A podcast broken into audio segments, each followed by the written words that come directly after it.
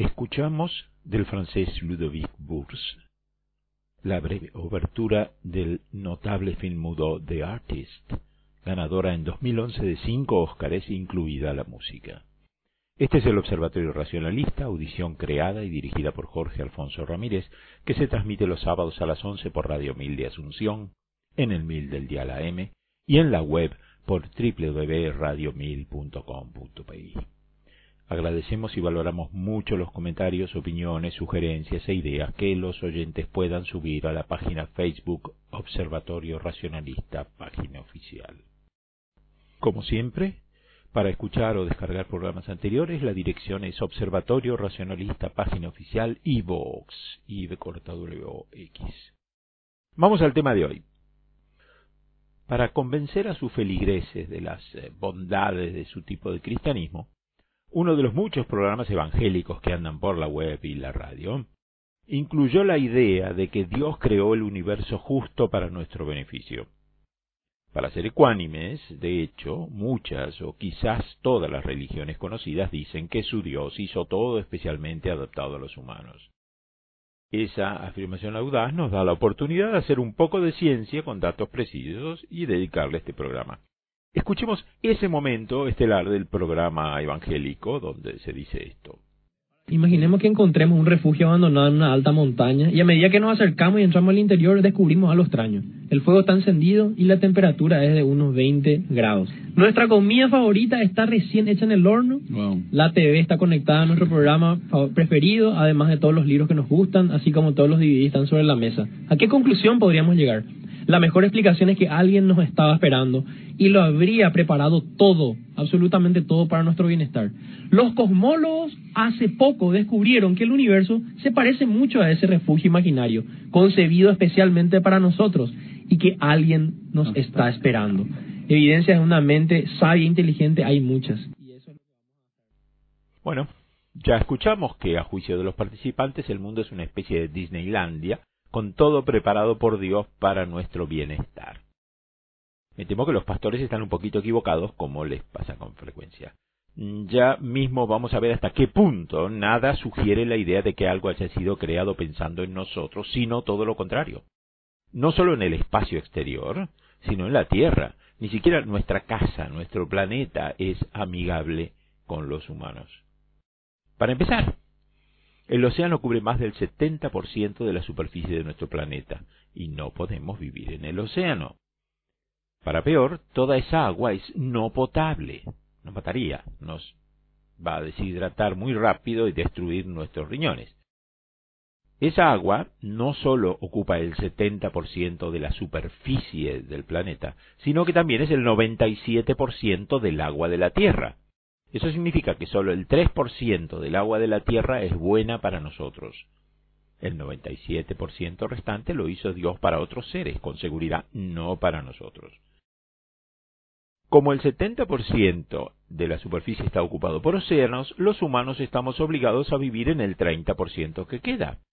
Pero de ese 30% de tierra firme, el 33% es desierto y aproximadamente el 24% son montañas. Podemos visitar, pero no podemos vivir mucho tiempo en los desiertos, no hay agua, o en las montañas no hay aire. Entonces restamos 33% de desierto más 24% de montañas y vemos que tampoco podemos ocupar 57% de la tierra firme. Solamente el 43% de la tierra seca es hospitalario con los humanos. Pero el 43% del 30% significa que vivimos solo en el 13%, 13% de la superficie total de la Tierra.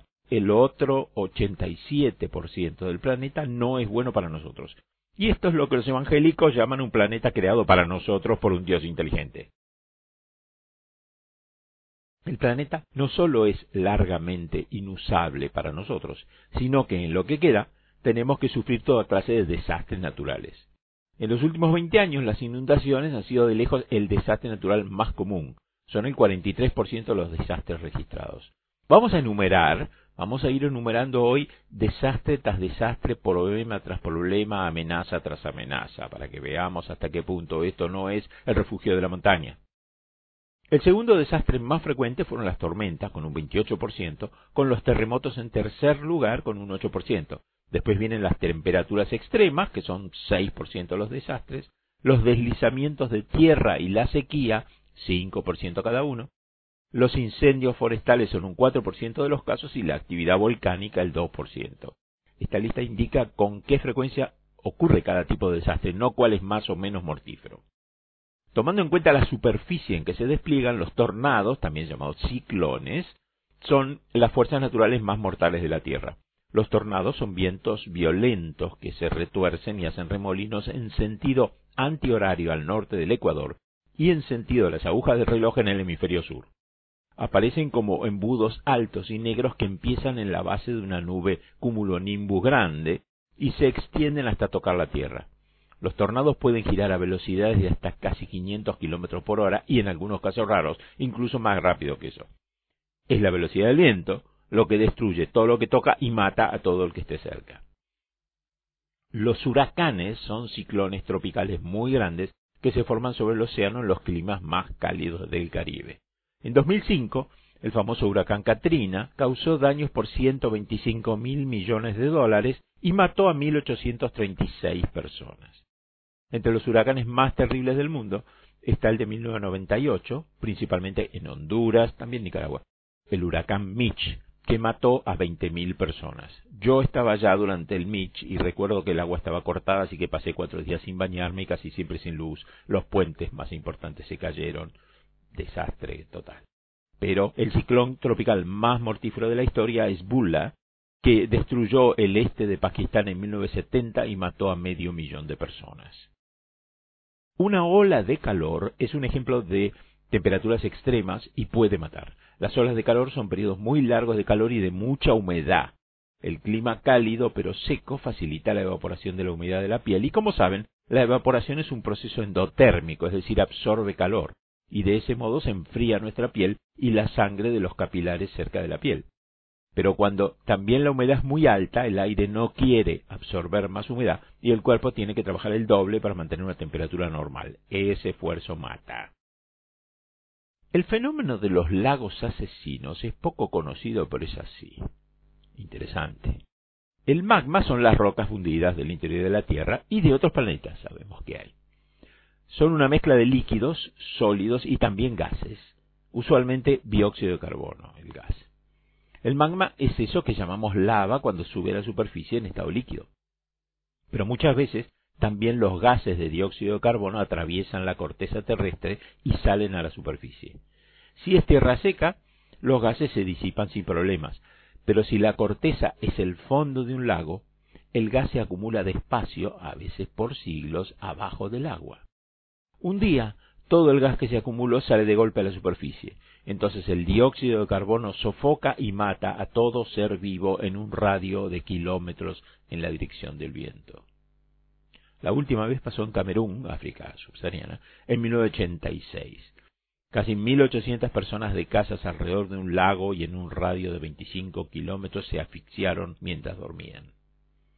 Este tipo de fenómeno no es único, se llama catástrofe limnológica o vuelco del lago. Hoy en día hay bastantes lagos asesinos potenciales en el planeta que están juntando dióxido de carbono en el fondo. Por ejemplo, en el lago Kivu, en Ruanda, en el este de África, hay mil veces más dióxido de carbono que en Camerún. Si estalla, la esperanza de los dos millones de personas que viven en sus costas sería que el viento no sople en su dirección. Erupciones volcánicas. El magma en la cámara de magna está bajo presión subterránea. Cuanto más presión, más fuerte va a ser el terremoto. Finalmente, donde la corteza terrestre es más débil, el magma escapa del subsuelo. Las piedras vuelan a kilómetros de la explosión y pueden, bueno, dañar a mucha gente. Después viene la liberación de ceniza volcánica que al caer puede destruir casas. Pero lo más grave es la formación de flujos piroclásticos, formados por una mezcla de gas, ceniza y piedra.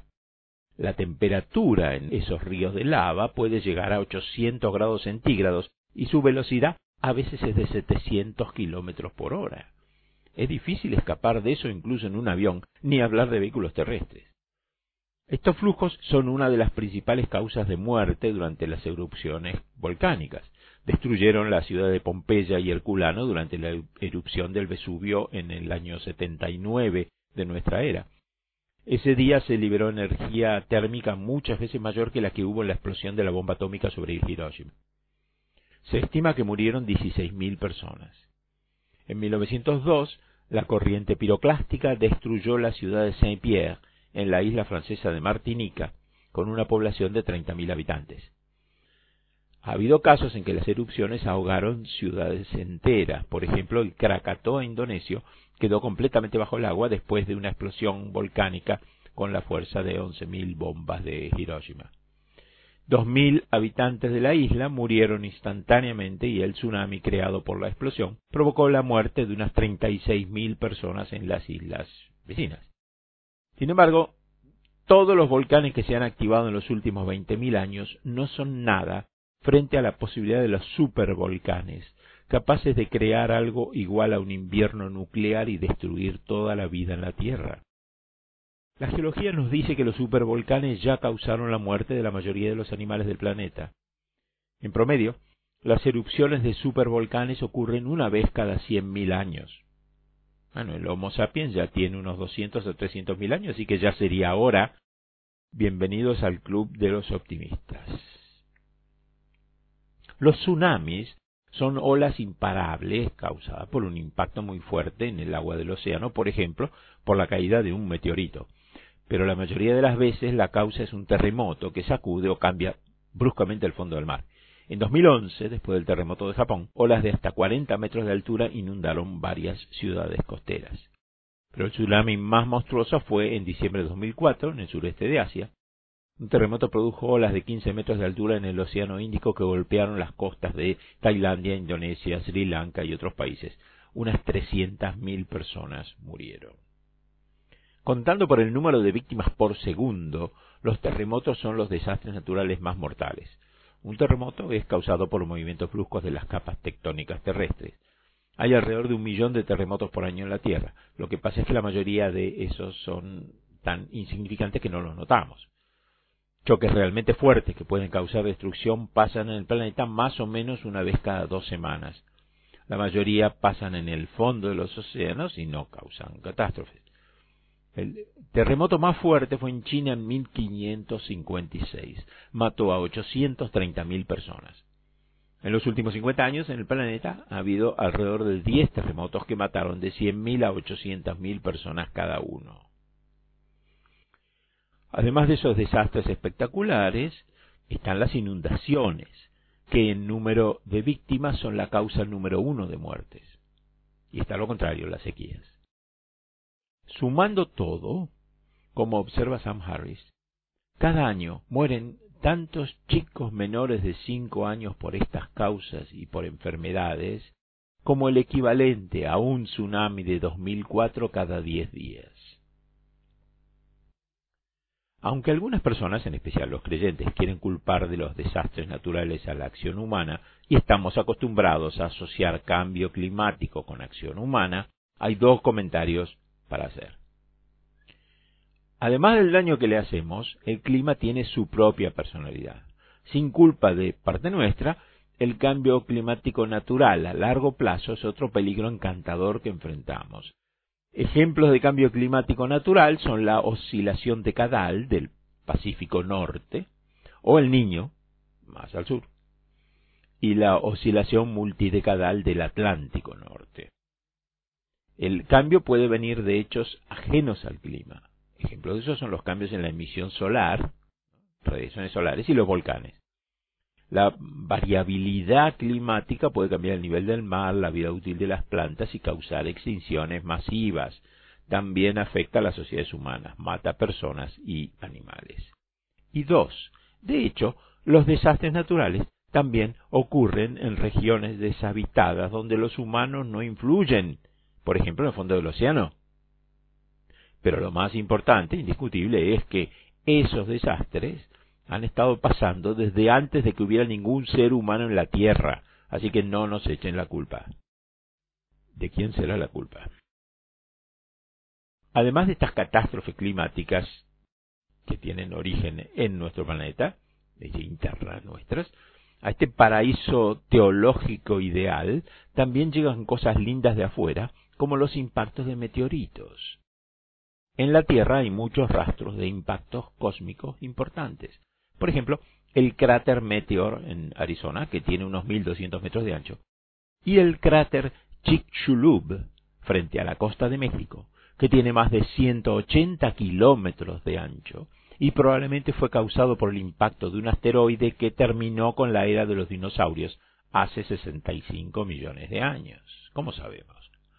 La explosión de la bola de fuego de 2013 sobre Chelyabinsk, Rusia, es otra prueba de que los meteoritos fácilmente podrían causar estragos en la humanidad. Los científicos estimaron que el asteroide de Chelyabinsk tenía unos 19 metros de ancho y pesaba unas 12.000 toneladas, y que la energía total de la explosión fue equivalente a una detonación de unos 500 kilotones de TNT. En comparación, las bombas atómicas que destruyeron Hiroshima y Nagasaki tenían cada una un poder explosivo de solamente 16 kilotones de TNT, o sea, 30 veces menos. La mayoría de los cuerpos del sistema solar que tengan una superficie sólida visible muestran cráteres. En la Tierra vemos muy pocos porque procesos geológicos como la meteorización, que es la rotura o la digregación de una roca sobre la superficie de la Tierra, y la erosión, que es el desgaste la modelación de la corteza terrestre que lo causa el viento, la lluvia, el agua de los ríos y los mares y los glaciares, y la acción de los seres vivos, ¿no? Todo eso destruye la evidencia bastante rápido en la Tierra. Pero, pese a la meteorización y la erosión, hemos detectado en la Tierra más de 100 cráteres de impactos importantes. En cuerpos sin atmósferas como Mercurio o la Luna, los cráteres están por todas partes. Esto es una muestra del orden que dicen los religiosos que hay en el universo. Los objetos del universo están chocando todo el tiempo unos con otros. Hay fuerte evidencia de un periodo de cráteres intensos en el sistema solar que terminó hace unos 3.900 millones de años. Desde entonces, bueno, la formación de cráteres parece haber seguido un ritmo mucho más lento y bastante uniforme. Como decía, la causa de dos cráteres son los impactos de cometas y asteroides, así que aprovechemos para recordar la diferencia. La mayoría de los asteroides siguen órbitas más o menos circulares entre los planetas Marte y Júpiter en realidad eran, eran cuerpos que se rompieron en pedazos, ¿no es cierto? Bien. Pero todos estos asteroides se perturban, se atraen, chocan entre sí o, los afecta la gravedad de Júpiter, sobre todo. Como resultado, algunos cambian de órbitas y se cruzan con Marte o incluso caen en la Tierra. Los cometas, por otro lado, siguen órbitas muy alargadas, porque vienen de casi el límite del sistema solar. Estas órbitas cambian mucho, si se acercan a Júpiter. A lo largo de los eones, cada luna y planeta pasa por el lugar equivocado en el momento equivocado y entonces recibe un impacto importante que daña el ecosistema y en el caso de la Tierra mata mucha vida. Según los evangélicos, todo este caos de choques y destrucción fue creado por Dios para nuestro beneficio. La atmósfera de la Tierra nos protege de muchos escombros del tamaño de granos de arena o piedritas, miles de los cuales caen sobre nuestro planeta todos los días. Los meteoros que a veces vemos en el cielo a la noche son estos escombros chiquitos que arden, se queman en lo alto de la atmósfera. De hecho, hasta un diámetro de unos 10 metros, la mayoría de los meteoroides pétreos, o sea, hechos de piedra, se destruyen en la atmósfera en explosiones térmicas. Evidentemente, algunos fragmentos llegan al suelo porque tenemos meteoritos pedregosos en nuestros museos y habrá más que no hemos encontrado. Se sabe que esas caídas causan daños a la propiedad de vez en cuando. Un cuerpo de 10 metros, que decía, normalmente tiene la energía cinética de unas 5 bombas tiradas sobre Hiroshima. Y la onda de choque que crea puede causar un daño considerable incluso si solamente quedan fragmentos chicos al llegar al suelo. Muchos fragmentos de un meteoroide de hierro de 10 metros van a llegar al suelo. El único ejemplo bien estudiado de meteoroide de hierro en los últimos tiempos cayó en montañas del este de Siberia en 1947. Cerca de 140 toneladas de fragmentos llegaron al suelo. El fragmento intacto más grande pesaba 1.700 kilos. Los fragmentos cubrieron un área de como 2 kilómetros cuadrados y fabricaron 102 cráteres de más de un metro de diámetro. El más grande de ellos fue de 26 metros y medio y unos 100 cráteres más chicos. Imaginemos si ese meteoroide de hierro hubiera aterrizado a velocidades supersónicas en una ciudad. Algo así pasa en promedio una vez por década en algún lugar de la Tierra. Lo que pasa es que de la mayoría no nos enteramos porque caen en el mar. Recordemos que el mar es el 70% de la superficie del planeta. O en algún lugar remoto como la Antártida.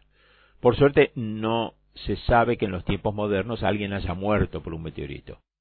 Pero las piedras de más de 10 metros empiezan a ser realmente preocupantes. En 1908 cayó en Tunguska, Rusia también, un meteorito pedregoso de alrededor de los 100 metros.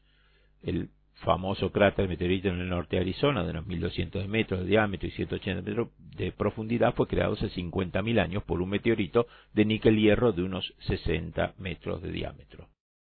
Probablemente sobrevivió casi intacto hasta el impacto, momento en el que fue pulverizado y vaporizado en gran medida, mientras la increíble energía cinética se disipó en una explosión equivalente a unos 15 millones de toneladas de TNT, o sea, casi mil veces más energía que las bombas de Hiroshima.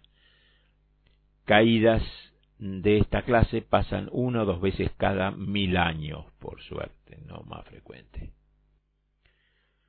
Nuestro planeta es habitable porque la Luna mantiene la Tierra girando en una posición constante. El eje, la Tierra, está siempre en una posición casi vertical, y eso permite las estaciones y los cultivos, la agricultura pero la Luna se está alejando a razón de 4 centímetros por año. En unos 5 mil millones de años va a interactuar con el Sol y el planeta va a ser destruido. Como vimos en el sistema solar, los choques entre cuerpos celestes eran muy frecuentes hasta hace 3.900 millones de años. Y en el resto del universo, los cuerpos celestes en el pasado también chocaron mucho entre sí y se fueron destruyendo ahora no chocan tanto no porque haya un orden, como dicen los creyentes, sino porque el universo es 99,99 etcétera por ciento espacio vacío. ¿Hasta qué punto el universo es casi todo espacio vacío se ve en esta comparación? Usemos el sistema solar, que justamente es donde los cuerpos celestes están comparativamente más cerca unos de otros. Si hacemos un modelo a escala reducida del sistema solar, y ponemos la Tierra a 10 metros de distancia del Sol. La Tierra a 10 metros del Sol. ¿Cuál sería el diámetro de la Tierra en esa escala? 8 décimas de milímetro y medio. No sería ni siquiera de un milímetro de diámetro en esa escala, pero habría 10 metros de espacio vacío entre la Tierra y el Sol. O si es más fácil imaginar las proporciones, supongamos que la Tierra es de 8 milímetros y medio de diámetro, el espesor de un lápiz o un bolígrafo común, pero en esa proporción estaría a 100 metros de distancia del Sol. En esa escala, donde la Tierra mide menos de un milímetro y el Sol está a 10 metros, la siguiente estrella más cercana a nosotros, próxima de Centauri, del sistema Alpha Centauri, estaría a 2.680 kilómetros de la Tierra nueve veces la distancia entre Asunción y Ciudad del Este. Para terminar con este panorama de choques y catástrofes astronómicas, recordemos que la Vía Láctea, nuestra galaxia, está en curso de colisión, va a chocar con la galaxia de Andrómeda. Para que se asusten, les cuento que la galaxia de Andrómeda se está aproximando a la Vía Láctea a una velocidad de 400.000 kilómetros por hora. Eso sí que va a ser un choque fuerte. pero no se asusten, porque ese choque va a ocurrir dentro de 4.500 millones de años. Además no va a pasar casi nada, justamente porque los espacios entre cuerpos celestes son tan enormes que es improbable que los sistemas estelares o los cuerpos celestes choquen unos con otros. Por supuesto no podemos estar 100% seguros, ¿no? Pasemos ahora a otro ejemplo de cómo el universo fue creado justo, justo para nosotros. Hay una cantidad asombrosa de patógenos en el mundo. Por ejemplo, un litro de agua de mar tiene 10.000 millones de bacterias y más de 100.000 millones de virus. Algunos de esos microorganismos viven en nuestro cuerpo y nos ayudan con varias funciones. Pero si Dios creó este mundo para nosotros, ¿para qué creó los otros eh, microorganismos, los otros patógenos que nos enferman y nos matan? Para castigarnos por nuestros pecados. Bueno, digamos que los patógenos son castigo de nuestros pecados. Pero entonces, ¿para qué creó Dios los demás millones de microorganismos que no son ni buenos ni malos? De hecho, la mayor parte de los microorganismos están en la categoría de indiferentes, ni buenos ni malos. Solamente uno de cada mil millones de estos microbios es un patógeno humano. Eso suena bien, pero significa que en promedio, en un litro de agua de mar, habrá 10 bacterias y 100 virus, y cada uno de esos va a causar una enfermedad en los humanos. ¿Cuánta agua de mar hay y cuántos patógenos hay en del planeta? Bueno, se han encontrado y descrito alrededor de 1.400 patógenos humanos diferentes. Aunque se pueden clasificar en varios grupos chicos, hay cuatro tipos principales de patógenos. Virus, bacterias, hongos y parásitos. Y veamos cada tipo. Esto debe ser difícil de creer, pero hay más virus que estrellas en el universo. Se estima que hay en la Tierra 10 nonillones de virus individuales. O sea, 10 elevado a la 31, o sea, 1, un 1 con 31 ceros. Eso es lo suficiente como para repartir 100 millones de virus en cada estrella del universo. Se sabe que más de 200 virus causan enfermedades en los seres humanos y todos son capaces de penetrar en las células humanas. Pero es casi seguro que no empezaron con la habilidad de penetrar, mutaron. Pregunta, ¿cuándo fue que el Dios creador se ocupó de que mutaran? ¿Y para qué? No tiene nada mejor que hacer. Las bacterias, dos, grupo dos. Las bacterias son organismos unicelulares. Vienen en formas y tamaño variados, eh, varillas, esferas, espirales, y pueden prosperar en casi cualquier ambiente. Algunos ejemplos de infecciones bacterianas son meningitis, faringitis estreptocóxica o intoxicación alimentaria. Estas infecciones se tratan con antibióticos, aunque algunas bacterias se vuelven resistentes a los antibióticos bastante rápido. En YouTube hay un ejemplo maravilloso y totalmente real de bacterias, tomen nota por favor, que en el curso de 11 días mutan para hacerse totalmente inmunes a los antibióticos. Empiezan que no resisten ningún antibiótico y en 11 días resisten mil veces más antibióticos que la dosis mínima.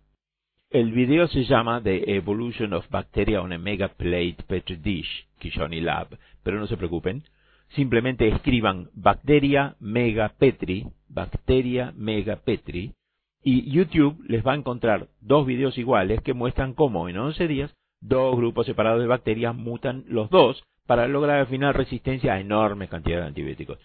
Eso los hace más difíciles de tratar y pasa debido a la evolución o al uso extensivo de antibióticos que fomentan es lo que hicieron en este experimento. Recordemos la peste bubónica, causada por la bacteria Yersinia pestis. La Yersinia entró en Europa probablemente transportada por pulgas que vivían en las ratas negras que viajaban en barcos mercantes genoveses y se extendió por todos los países que rodeaban el Mediterráneo. Una vez en tierra, se propagó en gran parte por pulgas humanas porque la higiene no era muy buena en ese momento. La higiene era una vanidad contraria a, la fe la pandemia entonces se desarrolló entre 1346 y 1353 y se estima que mató del 30% al 60% de la población europea. En total, la plaga puede haber reducido la población mundial de un estimado de 475 millones a 350 o 375 millones en el siglo XIV.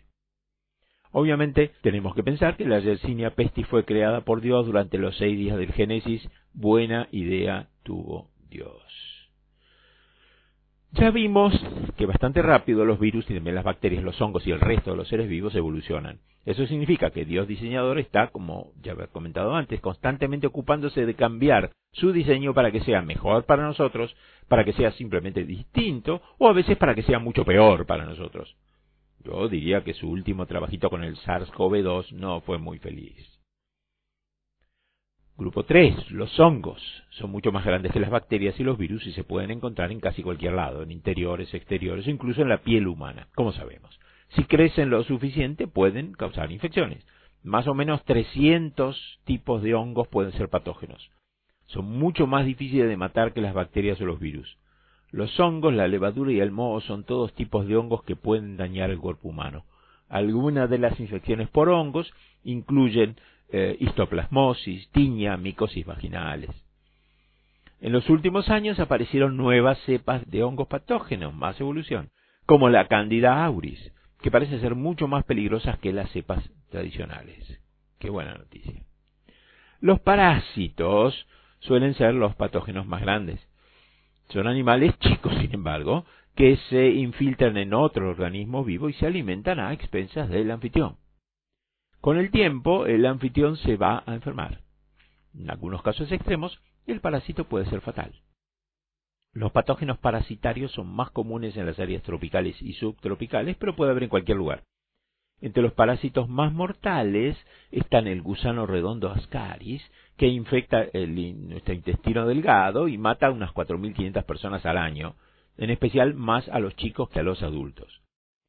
Otro bicho famoso es la tenia, que es responsable de una infección que mata directamente a 700 personas por año, pero como también trae desnutrición y diarrea, la tenia termina causando unas 2.000 muertes anuales. Todos estos cuatro tipos de agentes diminutos han causado millones de muertes y sufrimiento a lo largo de la historia humana. Estamos esperando que Dios explique la razón por la cual los creó. Bueno, eso no es todo en este hospitalario planeta diseñado para nosotros. Algunos animales más grandes también son mortales. Veamos. Uno, no muy grande, los mosquitos. La malaria por sí sola es responsable de más de la mitad de las muertes relacionadas con los mosquitos, predominantemente en el África subsahariana, aunque eso está, por suerte, disminuyendo. La malaria cayó un 37% entre el 2000 y el 2015, según la Organización Mundial de la Salud. La fiebre del dengue amenaza al 40% de la gente y se ha convertido en una de las principales causas de hospitalización y muerte de chicos en Asia y América Latina. El mosquito también transmite la fiebre amarilla, el virus del Nilo Occidental, el virus del Zika y muchas otras enfermedades fatales. Los mosquitos son responsables de la muerte de unas 750.000 personas cada año y son una amenaza para más de la mitad de la población humana mundial, según la OMS. En segundo lugar estamos los humanos, por fin una causa que no podemos atribuir a Dios, pero es casi la única. Según la Oficina de las Naciones Unidas contra la Droga y el Delito, hubo como 437.000 homicidios en 2012 y 463.000 en 2019, o sea, un 6% más, lo que convierte a los humanos en el segundo animal más mortal para los humanos. Parece un mal dato que los homicidios aumenten un 6% en siete años, pero en ese periodo el aumento de población fue del 10%, pasamos de 7.000 millones a 7.700 millones, lo que indica que en 2019 hubo menos homicidios per cápita que en 2012. Es decir, la humanidad va mejorando aunque parezca lo contrario. Tercer lugar, el caracol de agua dulce. ¿Quién habría pensado? Que transporta gusanos parásitos que infectan a las personas con una enfermedad llamada quistosomiasis o bilarciosis, que puede causar dolor abdominal intenso y sangre en las heces o la orina, según el área afectada. Millones de personas se infectan y la OMS estima que entre 20.000 y 200.000 muertes pueden atribuirse a la esquistosomiasis por año. El caracol de cono, marrón y blanco, que vive en el agua del Caribe y en Hawái, tiene un conjunto de dientes en forma de arpón y llenos de conotoxina, que destruye el sistema nervioso de la presa y la paraliza antes de devorarla. Para las especies de caracoles cono que cazan peces, es importante tener un veneno poderoso y de acción muy rápida, porque de lo contrario los peces se pueden escapar de un depredador que se mueve tan despacio como los caracoles. Igual, no, no pisen un caracol de cono. Las mordeduras de serpientes matan a más de 100.000 personas al año y hay una preocupante escasez de antiveneno en el mundo. La Black Mamba es muy venenosa y muy rápida del sur y del este de África. Puede crecer hasta 4 metros de largo y se mueve hasta 20 kilómetros por hora. Es la serpiente más rápida. Pero lo peor es su veneno. Combina neurotoxinas y cardiotoxinas en una mezcla que tiene la fuerza de matar a 10 personas con un solo mordisco. Se la considera la serpiente más mortífera del mundo. La cobra india es originaria de Pakistán, Sri Lanka e India, por supuesto, puede crecer hasta metro y medio o metro ochenta. Las picaduras traen dolor fuerte, hinchazón, parálisis y la muerte en 15 minutos si no hay tratamiento. Lo más peligroso de este bicho es que le gusta cazar cerca de las casas en áreas rurales, lo que la pone mucho en contacto con los humanos. Las serpientes boomslang abren la boca casi 180 grados para morder con los colmillos traseros y liberan hemotoxina que impide la coagulación de la sangre en las presas. El veneno hace que los tejidos y los órganos se degeneren, lo que trae hemorragias y sangrado por todos los orificios. La víctima puede tardar cinco días en morir de hemorragia interna. Los perros infectados por el virus de la rabia son uno de los animales más letales que hay, aunque el virus se puede prevenir con vacunas. Aproximadamente 35.000 muertes se pueden atribuir a la rabia, y de esos casos el 99% son causados por perros, según la OMS. Aproximadamente el 36% de las muertes por rabia pasan en la India cada año, causadas por perros rabiosos. Uno nuestro, la vinchuca, pica la cara y los labios por la noche y transmite la enfermedad de Chagas, que mata a unas 12.000 personas al año en promedio. La mosca tsetse transmite el tripanosoma de la enfermedad del sueño, una infección parasitaria que al principio puede dar dolor de cabeza, fiebre, dolor en las articulaciones y picazón, pero que después puede traer problemas neurológicos graves. Aunque las muertes han disminuido, hay unos 10.000 nuevos casos informados cada año. Las moscas CC fueron erradicadas de varias regiones, pero siguen en Sudán, República Democrática del Congo y Angola. En orden de letalidad, ahora vendrían las lombrices intestinales, ascaris y las tenias, pero ya las nombramos cuando hablamos de parásitos. Así que el próximo asesino que sigue es el cocodrilo común, al que le atribuyen mil muertes al año, según la FAO, la Organización de las Naciones Unidas para la Alimentación y la Agricultura, aunque es difícil tener cifras ciertas. Los cocodrilos de estuario pueden llegar a los 500 kilos y miden 5 metros de largo, aunque se han visto de hasta 7 metros. Se esconden en el agua dulce y salobre del este de la India, el sudeste de Asia, el norte de Australia. Salen del agua para atrapar búfalos de agua, monos, jabalíes y gente. Los cocodrilos de estuario son los cocodrilos más propensos a comer gente. El búfalo del cabo no se mete con nadie a menos que sus crías estén amenazadas. También tiene fama de haber matado a más humanos en África que cualquier otra criatura. Desde 1990, los leones mataron a más de 600 personas solamente en Tanzania, un promedio de unas 22 al año. Es probable que haya más muertes fuera de Tanzania, pero no hay cifras globales. Durante mucho tiempo, los hipopótamos fueron considerados el animal más mortal de África. Los hipopótamos son conocidos por ser agresivos con los humanos. Incluso vuelcan botes. Pueden correr hasta 22 kilómetros por hora, aproximadamente el doble de rápido que la mayoría de la gente, y tienen dientes muy afilados. Según la OMS, los hipopótamos son responsables de unas 500 muertes cada año. Un artículo de The National Geographic de 2005 decía que 500 personas al año mueren en ataques de elefantes. Por supuesto, la gente ha matado a muchos más elefantes que los elefantes a la gente, lamentablemente. Por otra parte, los eh, elefantes son de lo más pacíficos. Yo tuve la suerte de visitar el orfelinato de elefantes en Nairobi, en Kenia, y realmente son encantadores. Los bebés elefantes vienen a jugar con la gente, no tienen ningún miedo, son tiernos. La piel no es gruesa como la piel de elefante, es fina como la piel de elefante. Los mosquitos los pican y los lastiman, le sacan sangre a los pobrecitos. Se cubren normalmente con barro, ¿no es cierto?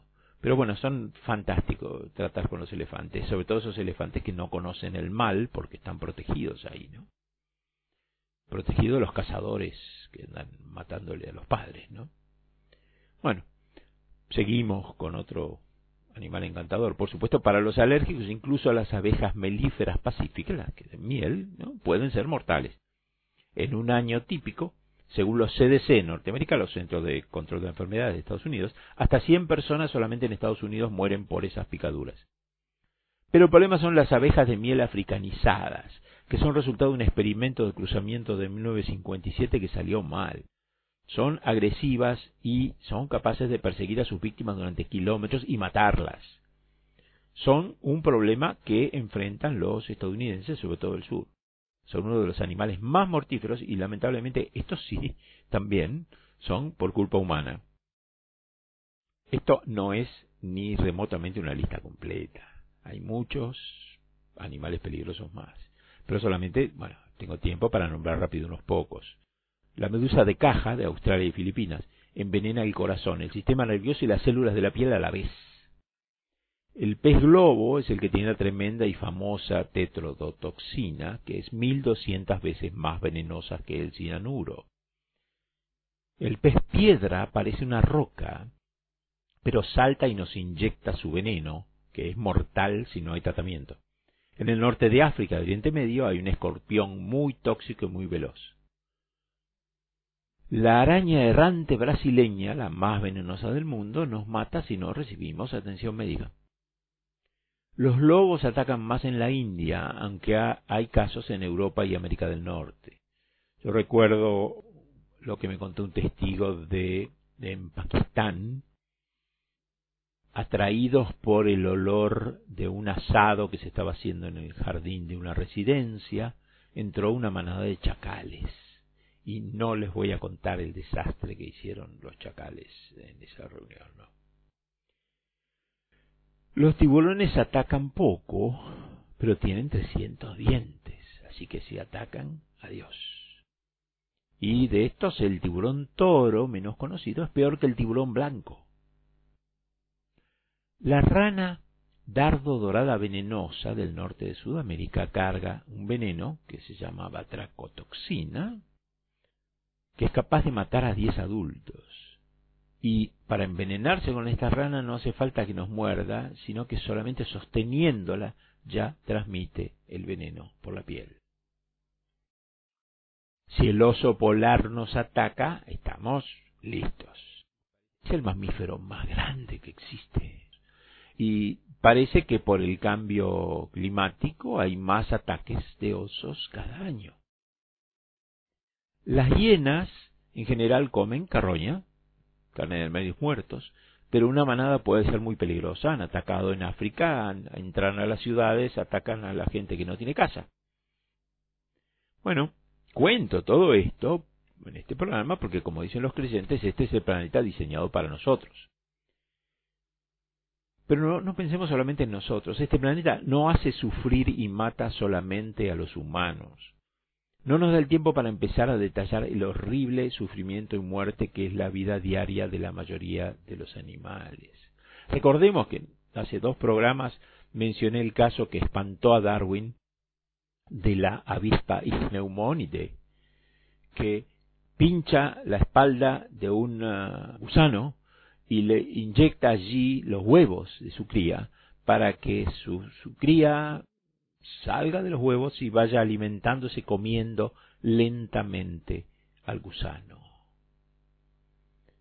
O también el parásito del cual hablamos ah, hace muy poco, parásito que en, que en el África deja ciega a la gente, perfora el ojo lentamente y va dejando ciega a la gente. Lord Tennyson, en un famoso poema, escribió más o menos esto. El hombre confiaba en que Dios era amor en verdad y que el amor era la ley final de la creación. Pero la naturaleza, enrojecida de dientes y garras, chilló contra su credo. Un último factor que tenemos que considerar cuando tratamos de entender la obra divina del Creador. Continuamente desenterramos fósiles de especies desaparecidas, al punto de que hay cientos de miles de fósiles en los museos, todas de especies desaparecidas. Los especialistas resumen la situación diciendo que el 99% de las especies que han existido se han extinguido. En realidad no sabemos, no sabemos, es imposible saber eso. Ni siquiera sabemos cuántas especies hay ahora. Hay una estimación muy modesta de especies animales, eh, 8 millones, con un factor de error de millón y medio, y 500 mil vegetales, pero hay otras estimaciones que llegan a 30 millones, ¿no? De especies distintas, no de número de animales. De ellos, como decía el famoso biólogo Haldane, 300.000 son escarabajos Y él decía, a Dios le deben gustar mucho los escarabajos, porque es el, es el animal que más especies distintas tiene. Volviendo a los fósiles de las especies desaparecidas, todas esas especies que no llegaron a nada, ¿para qué? ¿Para qué fueron creadas? El trabajo divino es un colosal derroche genético.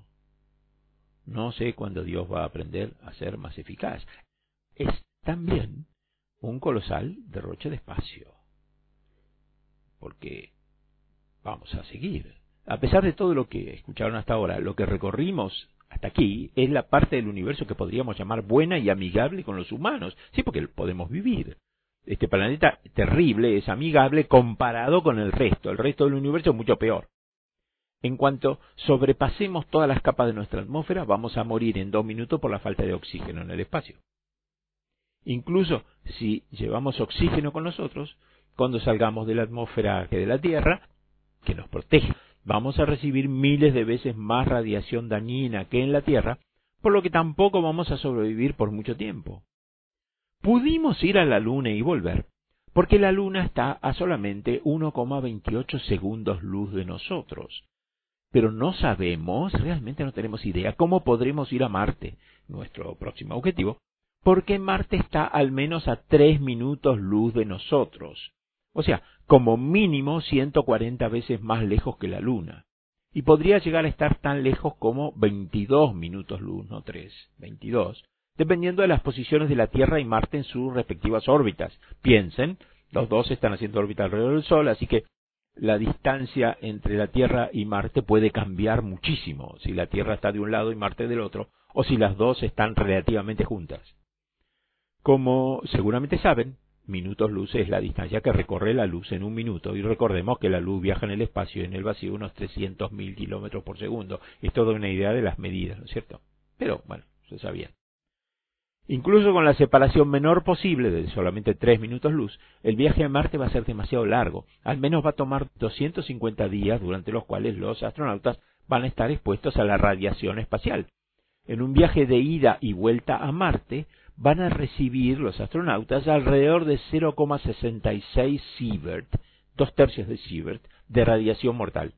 Una dosis de un sievert se asocia con un aumento del 5,5% en el riesgo de cánceres fatales.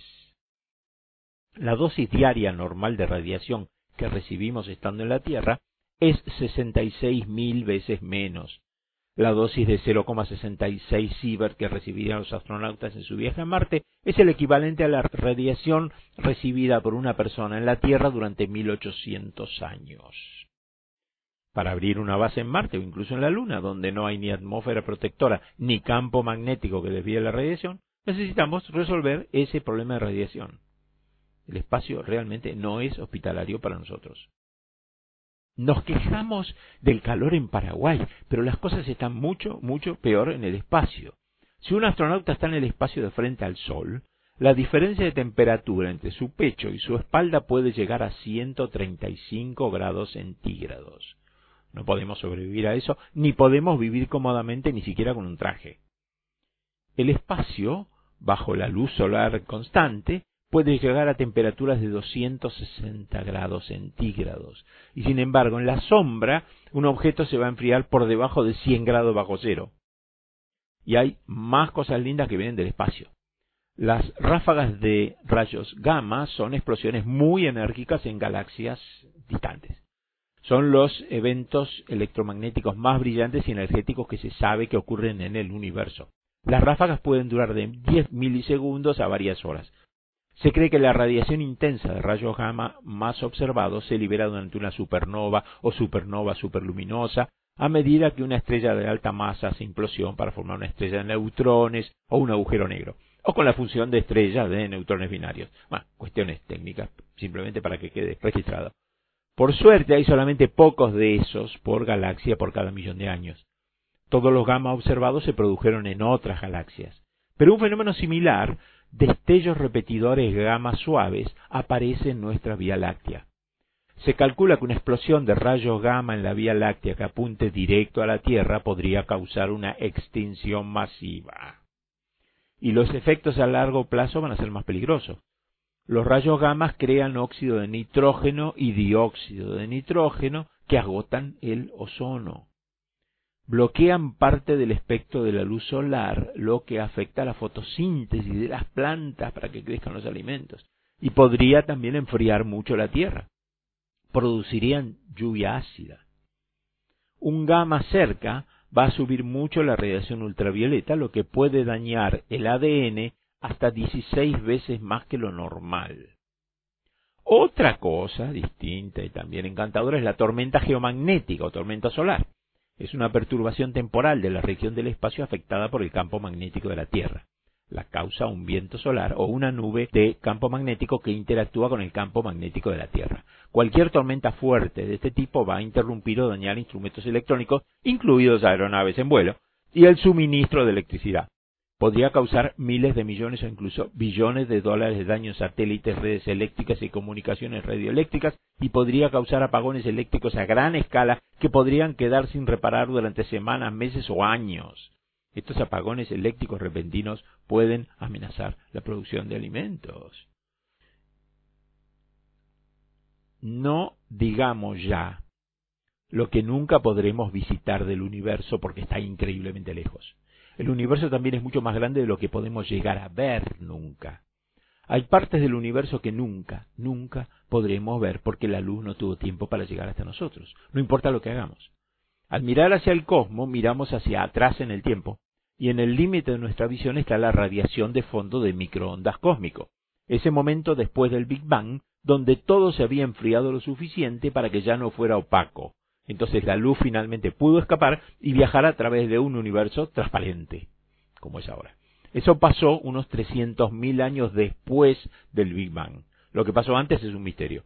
Podemos calcular cómo era el universo, pero en realidad no podemos verlo. El universo, el espacio, se está expandiendo. Lo sabemos todos, salvo el viejo tosudo de Fred Hoyle que negaba el Big Bang. ¿A qué ritmo se expande el espacio? Decimos a 68 kilómetros por segundo por megaparsec. 68 kilómetros por segundo por megaparsec. Un megaparsec es una distancia, es de un millón de parsec, que es 3,26 millones de años luz. Significa que si miramos una galaxia a un megaparsec de distancia, va a parecer que se aleja a nosotros a 68 kilómetros por segundo, a esa velocidad. Si miramos una galaxia a 2 megaparsecs de distancia, vemos que se aleja a 136 kilómetros por segundo. A 3 megaparsecs de distancia se aleja a 204 kilómetros por segundo, etc. Cuanto más lejos, más rápido se mueve respecto de nosotros. Si seguimos sumando a cierta gran distancia, esta velocidad va a ser superior a la velocidad de la luz. Antes de que me chillen, las cosas no pueden, pero el espacio puede expandirse más rápido que la luz pensando en el futuro, el universo se está alejando de nosotros más rápido de lo que puede acercarse a la luz, así que nunca veremos o percibiremos todo eso. Y peor aún, como la expansión del universo está acelerando, por lo menos en la información que tenemos hasta ahora, y las galaxias están separándose cada vez más rápido, un día todo va a estar a tantos megaparsecs de distancia que todo va a moverse más rápido que la velocidad de la luz. Ese día no vamos a ver nada. Ningún objeto, nuestro cielo va a ser negro. En el centro de nuestra galaxia hay un agujero negro. Jamás vamos a poder ni ir ni ver qué hay adentro, porque la luz no escapa del agujero negro. Dice, otra cosa que no es para nosotros. Yo digo, ¿para qué o para quién crearía Dios todo eso que no vimos, no vemos, ni veremos jamás, ni hablar de ir a visitarlo? Y no nos olvidemos de las fallas anatómicas y fisiológicas que hay en todos los seres vivos tema que ya tratamos en un programa de 2018 y el texto está a la disposición de los oyentes, pero me parece que voy a hacer uno ampliado, si se quiere, ahora, viendo nuestros cuerpos en detalle, viendo todos los defectos y qué sé yo, cosas inútiles y fallas, no parecemos para nada algo creado por un ser inteligente. Sin embargo, tengo una evidencia indiscutible de la creación divina que les dejo para que reflexionen. Es evidente que las orejas humanas fueron creadas por Dios para sostener los tapabocas. Digamos más en serio, que así es este universo que algunos suponen creado por Dios justo para nosotros. No se parece en nada al refugio de la montaña. Otro día podríamos hablar del concepto de orden que está directamente ligado con esto, que es otro, otro criterio teológico que se sostiene y que hoy hemos visto bastante, hemos visto cómo chocan los planetas, han chocado y siguen chocando y todas las cosas que andan cada uno por su lado. Pero bueno, podríamos profundizar mucho más lo que es el real desorden del universo. Pero bueno, se nos acabó el tiempo, nos despedimos con el impresionante inicio de la cantata Carmina Burana del alemán Karl Orff, que no fue un compositor decisivo, pero tuvo un éxito inmortal con este trabajo, que está basado en música de los siglos XIII y XIV. Que la duda nos acompañe y nos encontramos el próximo sábado.